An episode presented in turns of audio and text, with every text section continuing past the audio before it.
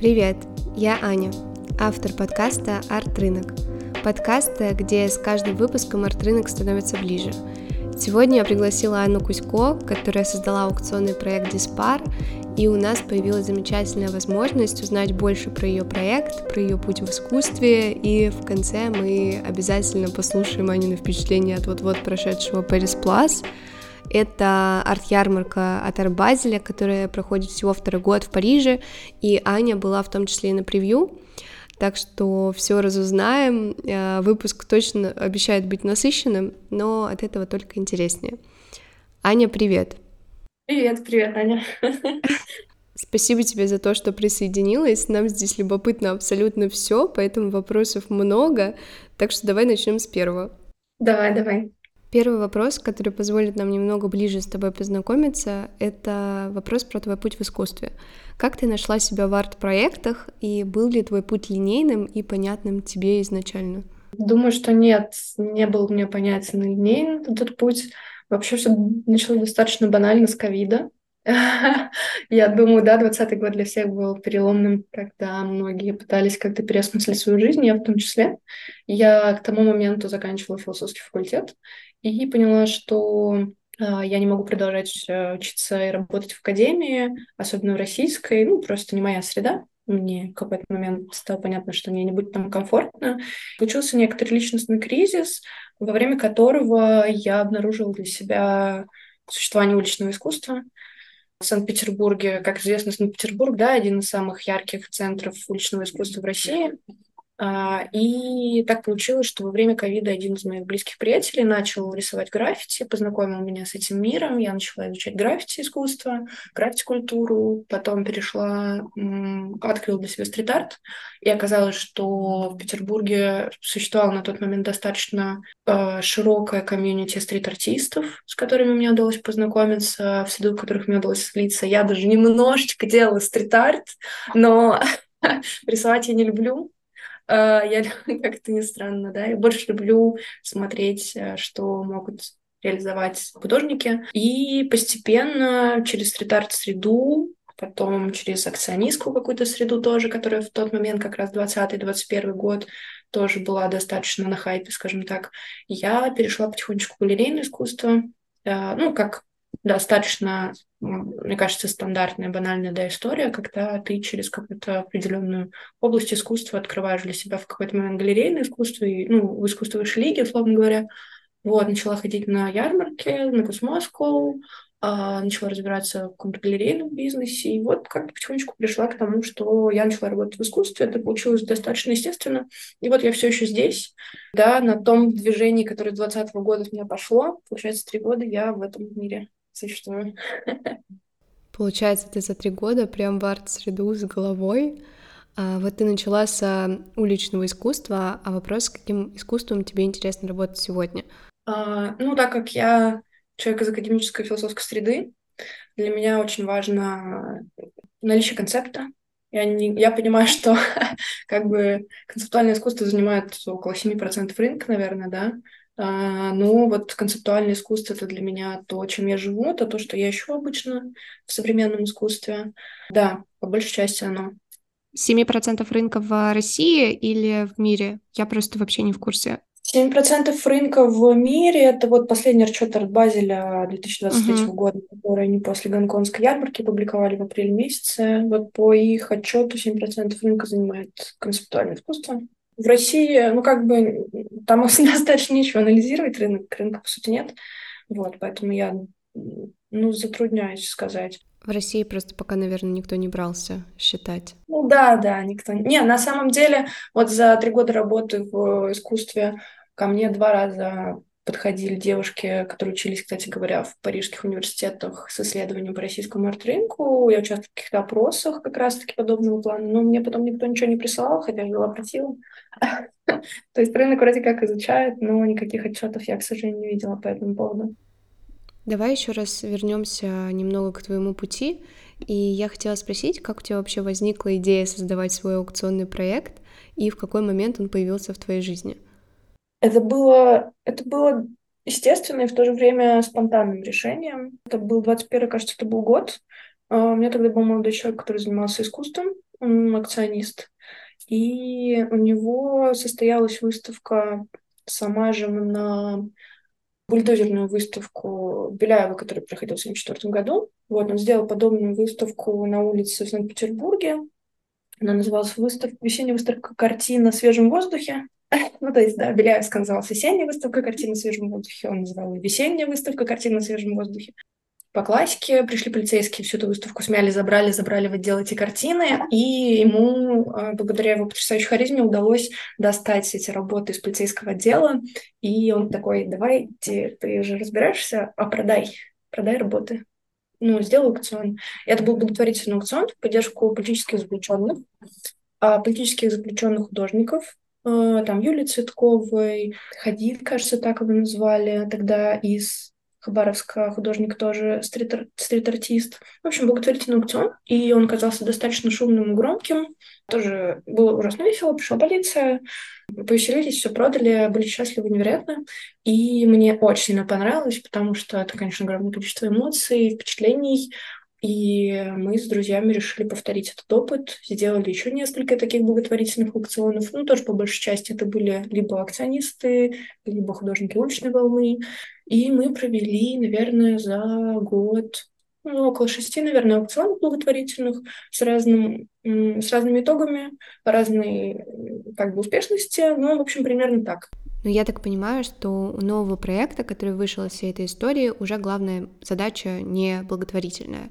Угу, да, ну, я поняла, что я хочу продолжать развивать свою карьеру в искусстве, и благотворительность — это очень тяжело, это очень сложно. Это, во-первых, достаточно сложный способ фандрайзинга, то есть все эти аукционы уже нужно какие-то деньги тоже проводить, какие-то потребности закрывать, связанные не только с тобой, с твоей командой, но в том числе потребности по перевозке работ, там, по упаковке, по доставке для, до коллекционеров, в общем, разные мелочи. И каждый раз фандрайзить на это деньги через какие-то благотворительные фонды — это очень сложно. И я пришла к тому, что легче сделать свою коммерческую компанию, и просто из фонда коммерческой компании два или один благотворительный аукцион крупный год делать, и тогда ты не будешь зависеть от каких-то спонсоров, которым тебе каждый раз нужно будет со страхом приходить просить деньги, да, ты ну, сможешь, грубо говоря, сам обеспечить свои благотворительные проекты. Ага, я тебя поняла. А, Еще один момент есть, который меня очень заинтересовал на вашем сайте.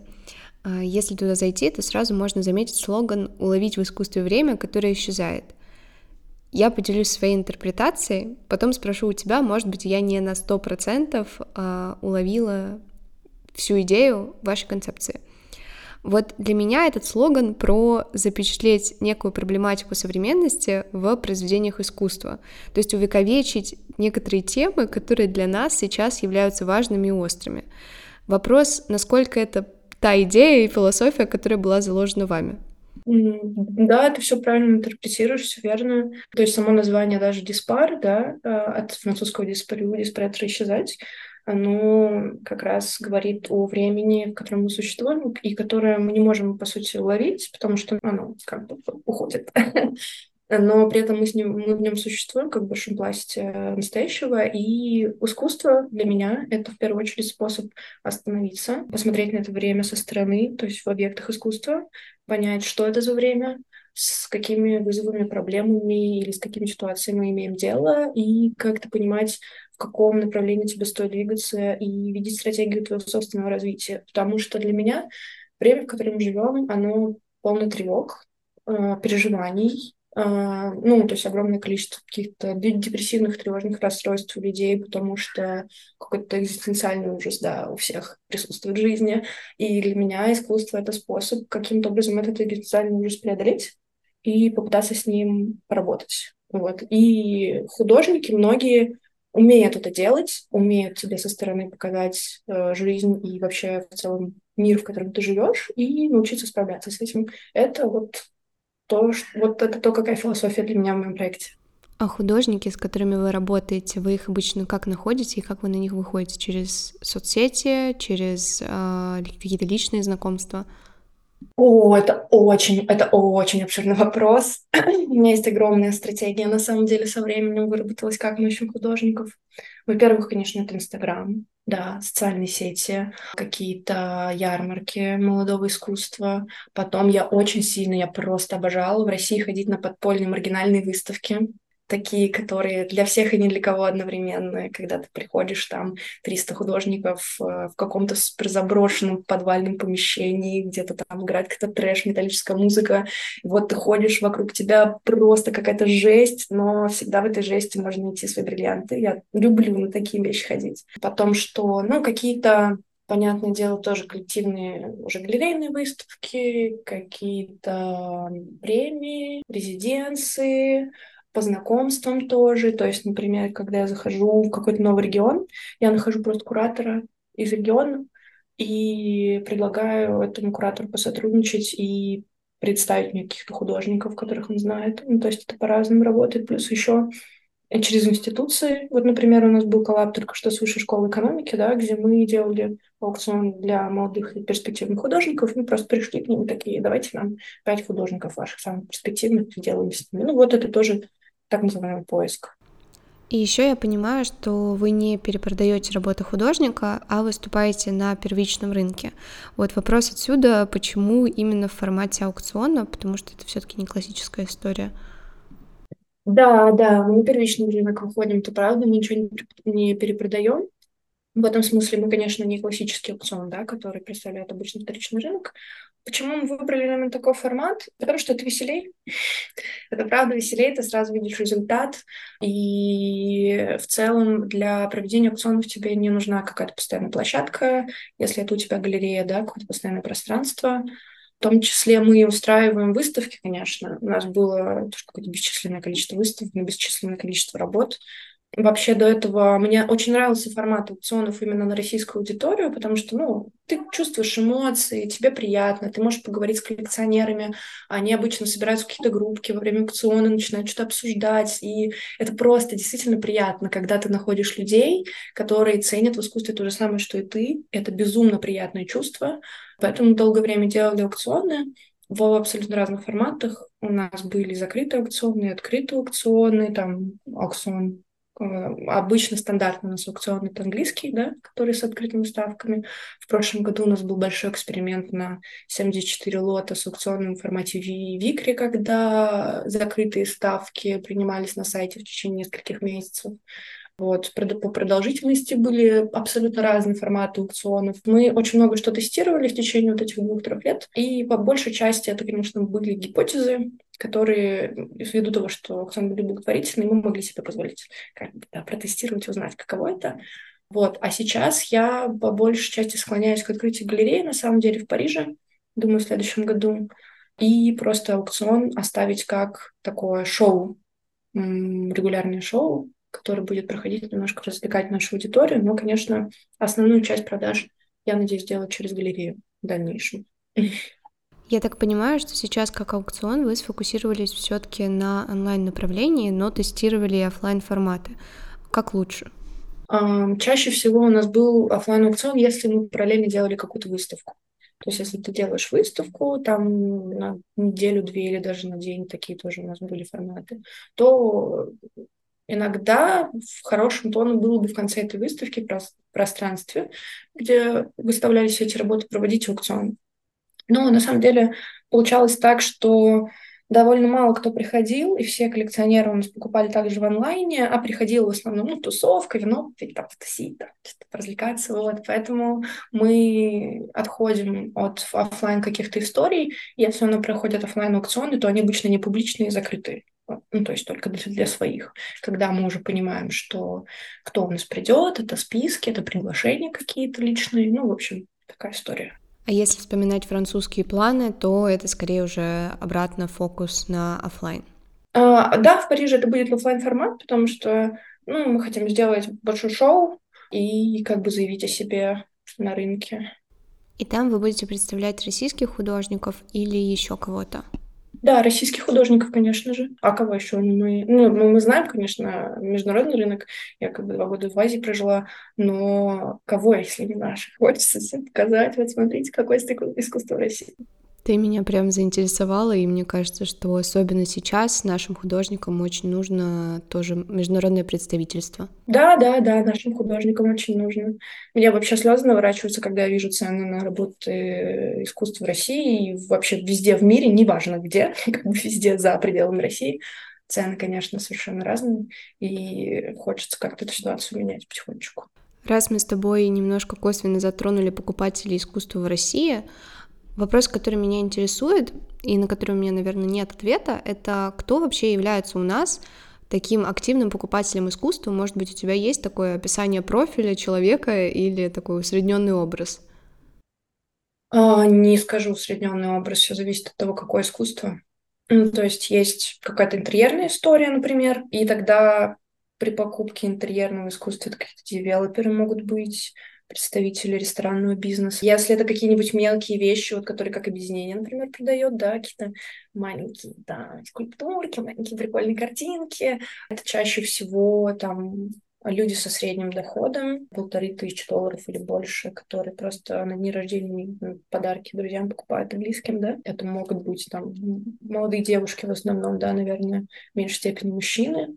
Если это какое-то, например, концептуальное искусство, как то, которое мы продаем, с стоимостью под тысячу долларов, да, например, то зачастую это какие-то генеральные директора компаний каких-то, какие-то звезды. Вот у нас есть, например, чаще всего в 80 случаев это мужчины, что удивительно, которые работают в тяжелых индустриях, не знаю, связанных с технологиями или связанных с чем-то с промышленностью. Ну, в общем, какая-то такая история зачастую. Я еще, знаешь, просто задавалась вопросом, насколько это закрытая арт-тусовка, грубо говоря, которую покупают друг у друга или покупают эти люди, которые уже внутри вот этой тусовки находятся, или у нас все-таки это выходит действительно на более широкую аудиторию, как ты говоришь, вот, например, представители промышленности покупают э, концептуальное искусство. Вот на самом деле про тусовку у нас есть коллекционеры публичные же, а, но их там 10 человек буквально же по пальцам пересчитать. Это те ребята, которые приходят на вернисажи друг к другу в гости, которые перекупают друг у друга искусство, которые с Овчаренко дружат, да, отдают ему на очка частной коллекции на аукционе какие-то свои работы. Их не очень много. И тусовка есть, но она маленькая, очень крошечная. По большей части продажи, которые я делаю и которые делают мои коллеги, они ситуативные, не связаны с тем, что существует какая-то тусовка. А каждый пытается, не каждый, но очень много таких арт-сообществ пытается делать свою внутреннюю тусовку, условно, закрытые клубы, да, какие-то, а, и там же выращивать своих коллекционеров, но это не публичная какая-то история, понятное дело.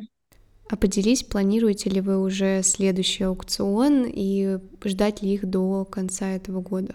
Да, у нас есть аукцион, у нас две коллаборации в этом году еще, которые, я надеюсь, мы успеем реализовать. Не хочется говорить на самом деле, но по секрету скажу, что это связано с институцией, которая работает в сфере стрит-арта.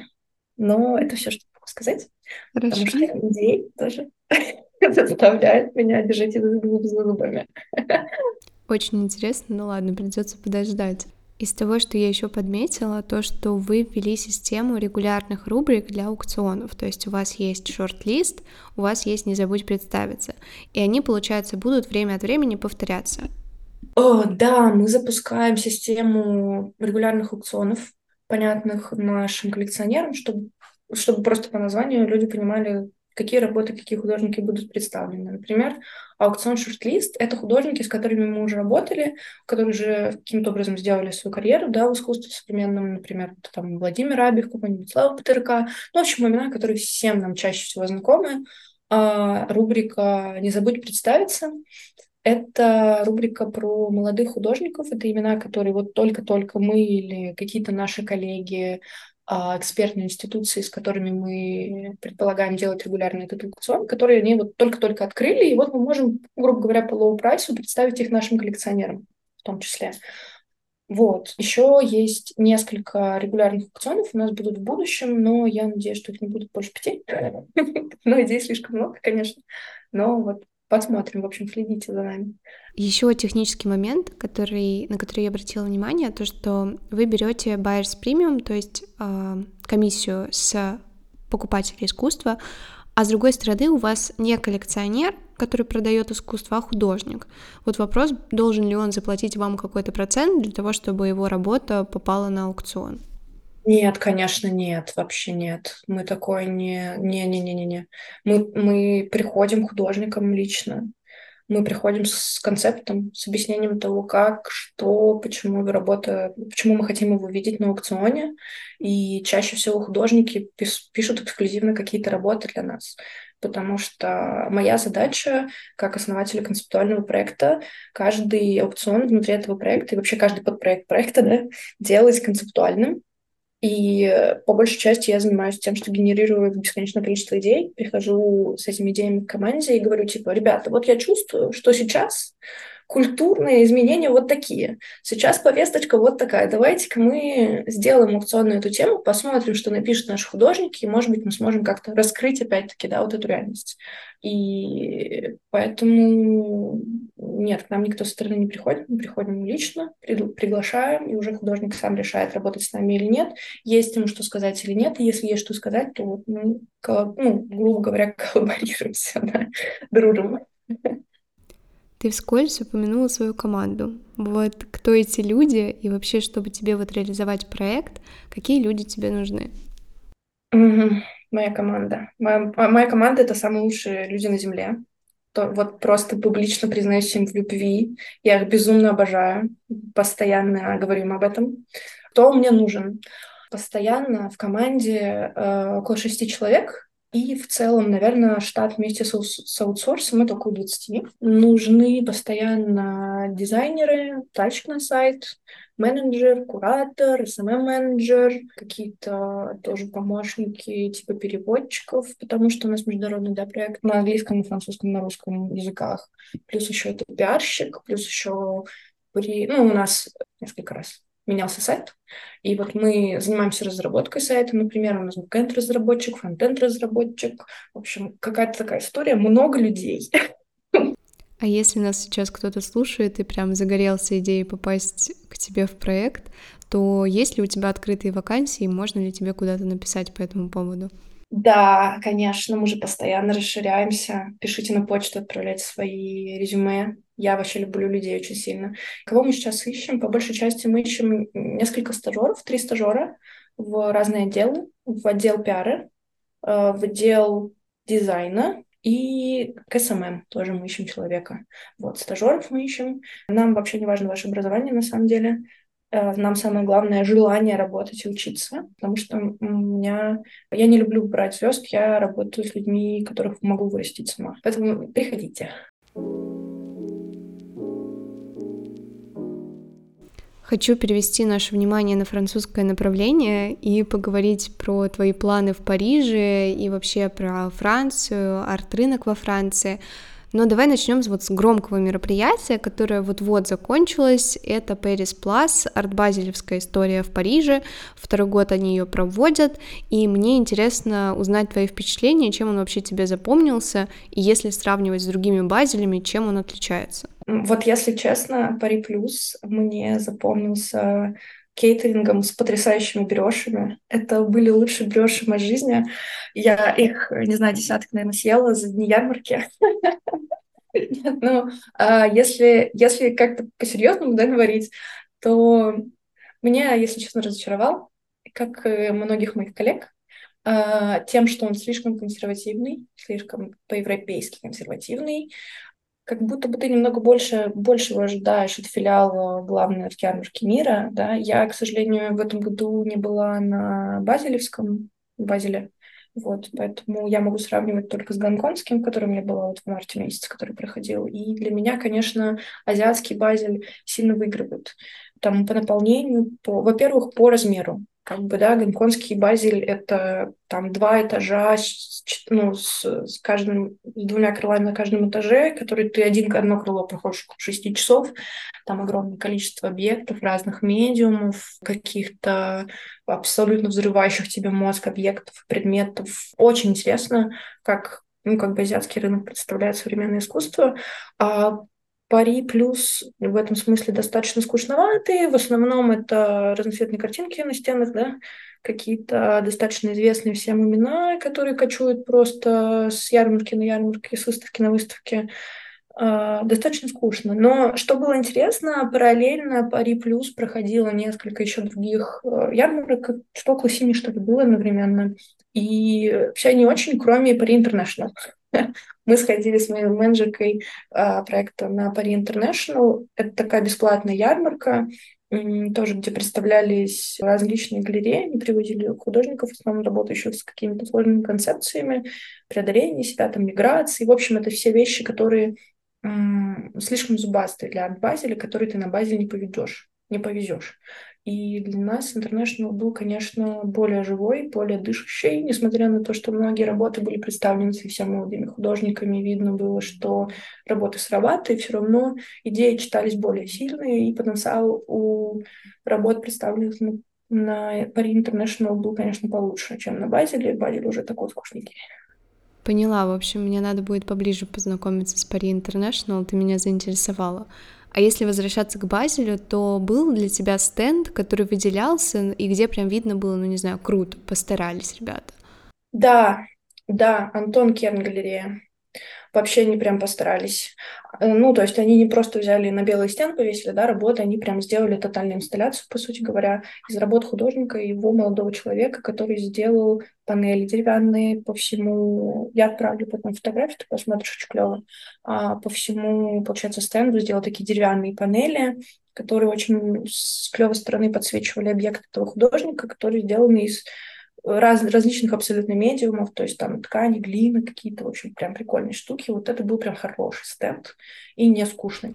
Я думаю, что мы все фотографии добавим в телеграм-канал, который сопровождает некоторые выпуски подкаста, для того, чтобы у вас была возможность самим все посмотреть. Еще вопрос про арт-ярмарки, который у меня для тебя был. Что ты из них для себя можешь найти? То есть ты работаешь в арт-среде. Вот вопрос, чем они для тебя могут быть полезны? Очень много всего на самом деле. Во-первых, ты можешь сразу посмотреть стратегии галерей, которые там выставляются. То есть ты понимаешь, если ты вообще не, не, не, не вшариваешь, что происходит в арт-бизнесе, ты приходишь и видишь, кто что продает. И обычно на такие крупные ярмарки галереи везут все самое лучшее самое лучшее, не самое дорогое, но лучшее. То есть то, где, то, за счет чего можно найти новых коллекционеров, новых партнеров и так далее. Это очень клево. Плюс еще через арт-ярмарки э, можно найти классных новых художников для тебя неизвестных. Например, в прошлом году через Космоску мы нашли художника, который представлял галерею Диди. Это Александр Кипсони. Мы позвали его в проект, и он нам сделал потом 120-метровую, короче, тотальную инсталляцию в восточном пространстве нового крыла дома Гоголя. Вот такие штуки тоже бывают. Потрясающий вообще художник. Мы его потом еще продавали вот на предпоследнем аукционе. Вот такие тоже бывают истории. А, ну, по большей части, это, конечно, тоже эмоции для меня, когда ты немножко устаешь работать, заниматься какой-то операционной, даже стратегической деятельностью, да, ты приходишь на большой ивент, где у тебя куча друзей, знакомых, где ты со всеми можешь поздороваться, со всеми обсудить какие-то последние новости в арт-бизнесе и вообще в арт-сфере. И это, конечно, то место, где можно прям подышать. Подышать, насладиться тем, что ты на своем месте. Вот так примерно. Хотела с тобой немножечко затронуть формат превью. А, здесь сразу добавлю, что вообще есть такая тенденция, что огромное количество работ, крутых работ продается именно на превью, до еще того, как ярмарка открывается для публики. То есть, чтобы заполучить какую-то классную работу, нужно быть на превью. И еще то, что я слышала, что некоторые работы вообще продаются не на превью, а на пре-превью, по каталогам их уже выкупают. Хотела у тебя спросить, насколько это так, и какие впечатления оставили превью в, в этот раз? Да, конечно, да. Обычно галерея перед тем, как выйти в... Не, не все так делают, не все так делают, но Обычно перед тем, как выйти на ярмарку, кто-то публикует у себя сразу на сайте, что вот с такими-то работами мы будем там-то, там-то, и коллекционеры уже пишут. Какие-то галереи сразу отправляют каталоги ярмарок своим коллекционерам э, или в закрытое сообщество, какую-то часть сразу бронируют, и уже по факту выставки, ну, по факту выставки на стенд уже приходят, смотрят и покупают эти работы. На превью, да, много продается, ну, смотря какая ярмарка на самом деле. Но Космоску обычно вообще прям продается. На превью стенд целиком. На Базеле я следила за этим, ну, где-то 30% стендов в... чаще всего продается. Вот. До этого я, кстати говоря, еще была вот за пару недель на Стамбульской ярмарке. Там на превью, тоже на превью ходила. Ничего там не продавалось, к сожалению. Но это, скорее всего, зависит от рынка вот, и от того, как сообщество реагирует на такие мероприятия. Вот, но да, да, в первые дни продается, конечно, достаточно много всего по статистике. Давай теперь про арт-рынок во Франции. Тебе он вообще как? Он тебе нравится? Да, абсолютно точно да, сто процентов, потому что рынок живой, сильно более живой, чем в России. В России вообще вот прям меня расстраивает, особенно последний год, абсолютно тотальное разочарование, потому что экономика, конечно, оставляет желать лучшего. И перед тем, как заходить на европейский рынок французский, мы подготовили несколько исследований. Во-первых, сделали в январе месяце исследования по российскому арт-рынку, собрали все институции, все галереи, все какие-то организации, связанные так или иначе с арт-сферой бизнесом, посмотрели, что как у них идет, какие у них продажи. И, ну, это получилась презентация, грубо говоря, на 15 страниц, где у тебя там 35 галерей, которые более-менее такие нормального уровня по всей России, да. А в Париж, когда мы заходили и делали исследования, оказалось, что в одном только Париже их 400. И это уже говорит о том, что у тебя достаточно сильно развит рынок, а, и даже если у тебя совсем какая-то худо-бедная галерея, ты все равно выживаешь и продаешь. В России, конечно, галерейный бизнес по большей части это благотворительность, и чтобы выйти в плюс, нужно лет пять, наверное, семь точно, если не больше. Плюс еще журналистская какая-то деятельность, да, арт-журнализм, арт-журналистика в России, там у нас тоже по пальцам можно пересчитать издания, и те, которые есть, там концы с концами сводят. В Париже это тысячи, это тысячи, тысячи изданий, тысячи блогеров каких-то. Их, их даже всех в список мы не смогли собрать, настолько их много. И это, конечно, радует. Количество мероприятий, вообще живость рынка, вообще стоимость произведения искусства. То есть для, допустим, для российской аудитории для российского коллекционера купить что-то за 50 тысяч рублей – это событие. Ты прям покупаешь что-то за 50 Это прям картина какая-то, да, художника непростого. А в Париже 50 тысяч – это типа вот в воскресенье ты вечером вышел мимо галереи, проходил и такой, о, что это? Картина какая-то, повешу, бассейн клевый. Ну, то есть уровень доходов, понятное дело, тоже очень сильно влияет на то, сколько, как часто ты покупаешь. Ну в целом а, французское правительство очень сильно поддерживает достаточно большими грантами инициативы в сфере искусства. Мэрии округа в Париже предоставляет пространство выставочные для каких-нибудь проектов. Ну, то есть само правительство очень активно работает над тем, чтобы поддерживать культурную сферу как-то в городе, да и в целом в стране. Поэтому меня радует, меня радует. Ну, пока что. У вас есть уже примерная дата запуска в Париже и план на ближайшее время? Мы должны были в октябре это сделать. И у нас есть план, да, на, до апреля месяца у меня расписан четкий план по месяцам, в чем делаем. Изначально нас позвали в Париж редактор издания «Аргумент», с которыми мы выпускали 150-страничный альманах о российском искусстве послевоенном. Не сложилось из-за того, что у них основатель издания заболел, поэтому передвинулись планы, но оказалось, когда мы делали research, оказалось, что вообще в Париж приехало огромное количество российских арт-деятелей или деятелей из СНГ. И есть несколько организаций, которые помогают этим арт-деятелям. Мы будем с ними со всеми партнериться, всех звать, со всеми делать проекты, коллаборации. Ну, в общем, план достаточно большой. Я говорю о том, что да, как бы мы подготовились, мы прям подготовились. Поэтому, да, у нас куча идей достаточно подробная стратегия, но я ее не буду сейчас рассказывать. Э, хочу, чтобы это было красивая что-то, история какая-то, чтобы все увидели потом. На такой замечательной ноте давай закончим на сегодня, но мы обязательно будем ждать от вас новостей и новых проектов. И сегодня я тебя прям заслушалась. Очень здорово было узнать, как ты за три года погрузилась в работу с искусством, про то, как развивался проект, про то, как вы тестировали разные гипотезы. Про французский рынок э, было интересно, и недавно прошедший арт-базель узнать от первого лица тоже огромное удовольствие. В общем, спасибо тебе за твой взгляд, за опыт, которым, которым ты с нами сегодня поделилась. А, я думаю, что многим будет очень полезно, и я надеюсь, что мы помогли а, сделать арт-рынок немножко ближе. Да, спасибо тебе большое за то, что позвала. Было очень приятно поболтать. Прям море удовольствия получила.